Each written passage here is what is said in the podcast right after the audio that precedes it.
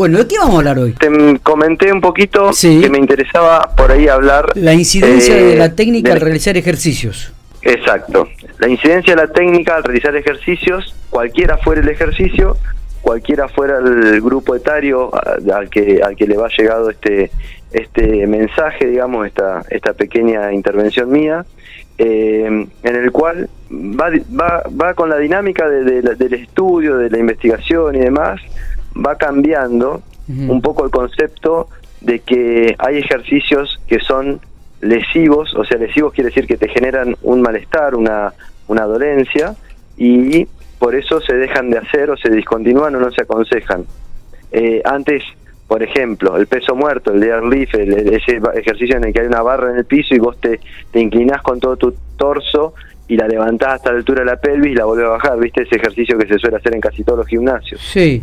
Bueno, en muchos eh, lugares lo discontinúan porque dicen, no, eso te hace mal a la columna lumbar, por ejemplo, ¿no? Es predisponente de lesionarte la columna lumbar.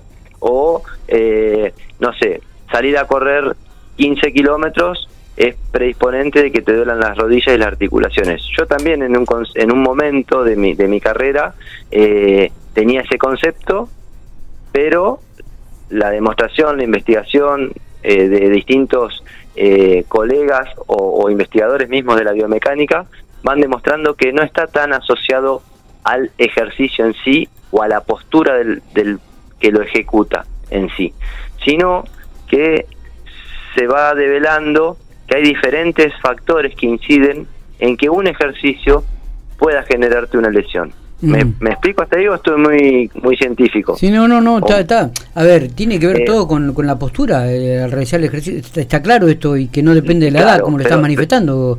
No depende de la edad y, y, y en muchos casos vos podés hacer un ejercicio con una técnica y una postura excelente, pero quizás hay, a lo que quiero abordar es que hay otros factores que se han descubierto que inciden en que una un acto sea lesivo.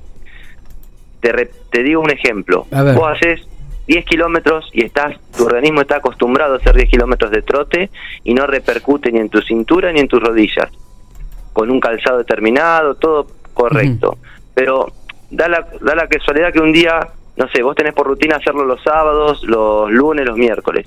Y un viernes saliste, te acostaste más tarde, saliste de tu rutina normal, ¿no?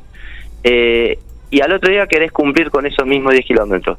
Indudablemente el predisponente lesivo no va a estar en que vos corras 10 kilómetros porque lo tenés eh, adiestrado al organismo para eso. El componente lesivo va a estar en que te saliste de tu armonía de descanso, en que por ese día, la noche previa, te acostaste más tarde y por ahí consumiste alcohol y habitualmente no lo haces. ¿Me entendés a lo que voy? Sí, sí, que hay otros factores que inciden en que uno se lesione, que no son solamente la postura ni la técnica al hacer el ejercicio, sino que van de la mano de una mala alimentación, un mal descanso, eh, un exceso de carga, porque por ahí venís acostumbrado a correr 10 y decís un día, bueno, hoy voy a hacer 15 y lo subestimás porque decís, es, son 5 más, es poco, o que en realidad no es poco, el 50% más de lo que... Pero ya le metiste una sobrecarga. Y esas, esas alteraciones dentro de una rutina son las que también nos pueden predisponer a tener eh, lesiones o manifestaciones de dolor. Mm. ¿Sí? ¿Se entiende más o menos? Sí, sí, sí, sí, sí, totalmente, totalmente, sí. ¿Y, cuál es el mensaje de, de, todo esta, de, este concepto? El mensaje es que a veces las personas van a un gimnasio o mismo al consultorio y demás, y uno insiste en decirle, bueno, para agacharte, flexionar las rodillas, poné duro en los glúteos para que no, no, torsiones la columna lumbar y levanta el peso con las manos estiradas y demás. Y a veces eh, no, no solo depende de eso, eh, depende de que por ahí el acto en sí está bien hecho, pero el peso que uno le exige levantar al, en este caso al, alumno del gimnasio, es excesivo, o por el alumno del gimnasio omite decirte que ese día fue con poca energía, que fue mal comido, que fue mal dormido, eh, y esos son predisponentes a las lesiones. Eso en el público común. En el público de, de lo que es un deportista es mucho más finito el, grado para llegar a lesionarse. Está bien, y, En el, y en el que es totalmente sedentario también es mucho más finito. En el, el intermedio más o menos como que la puede sobrellevar un poco mejor, pero el novato y el elite son los que están más eh, sujetos o más propensos a cuando alteran algunos de esos factores que no son propiamente ni la técnica ni la postura, eh, vean como consecuencia por ahí una lesión. Está, está perfecto. Sí, sí, sí, sí, sí, sí, sí, sí, totalmente.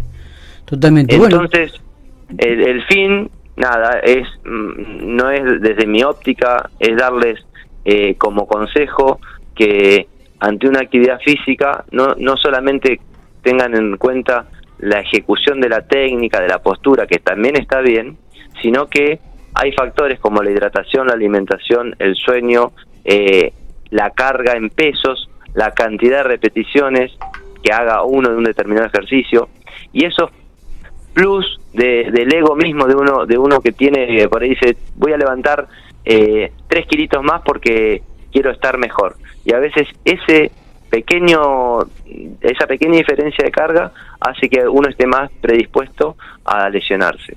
Está. Eh, vamos a tener en cuenta todos los consejos, Macota, querido, eh, para, para tratar de cuidarnos, para si aquellos que van al gimnasio, sobre todo, para cuidar todo lo que tiene que ver con la postura al, al, momento de, de, hacer el trabajo físico. Por eso muchas veces, y volvemos a reiterar esto, eh, es recomendable trabajar con un profesor, o por lo menos que te indique en, en el inicio del ejercicio el tema postural. No, no, no, no lo hagas así eh, no, no, te inclines de esta manera, eh, eh, pones más derecha la espalda, fíjate las piernas como las colocás, para evitar este, este tipo de lesiones que puedo decir, ¿no?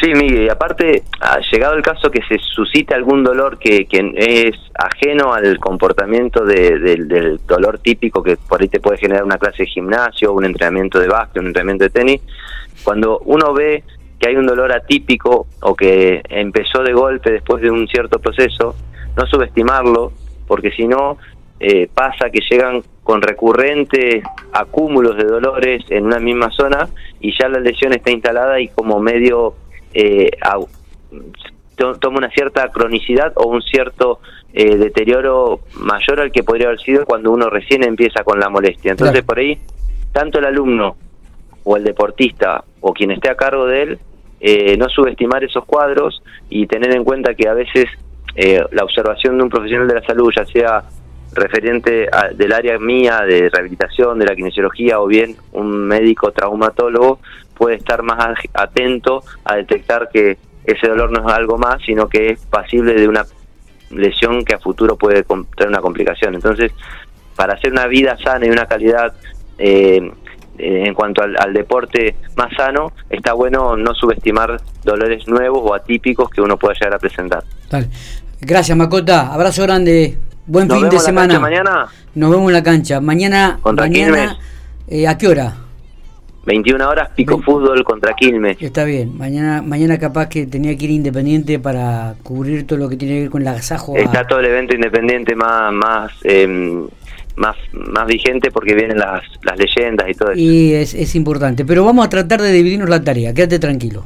Date una vuelta por Pico, que estoy yo en Pico. Dale, obviamente, obviamente, obviamente. Abrazo grande, Macota querido. Buen fin de chicos. Buen fin de, igualmente, éxitos. Chau, chau.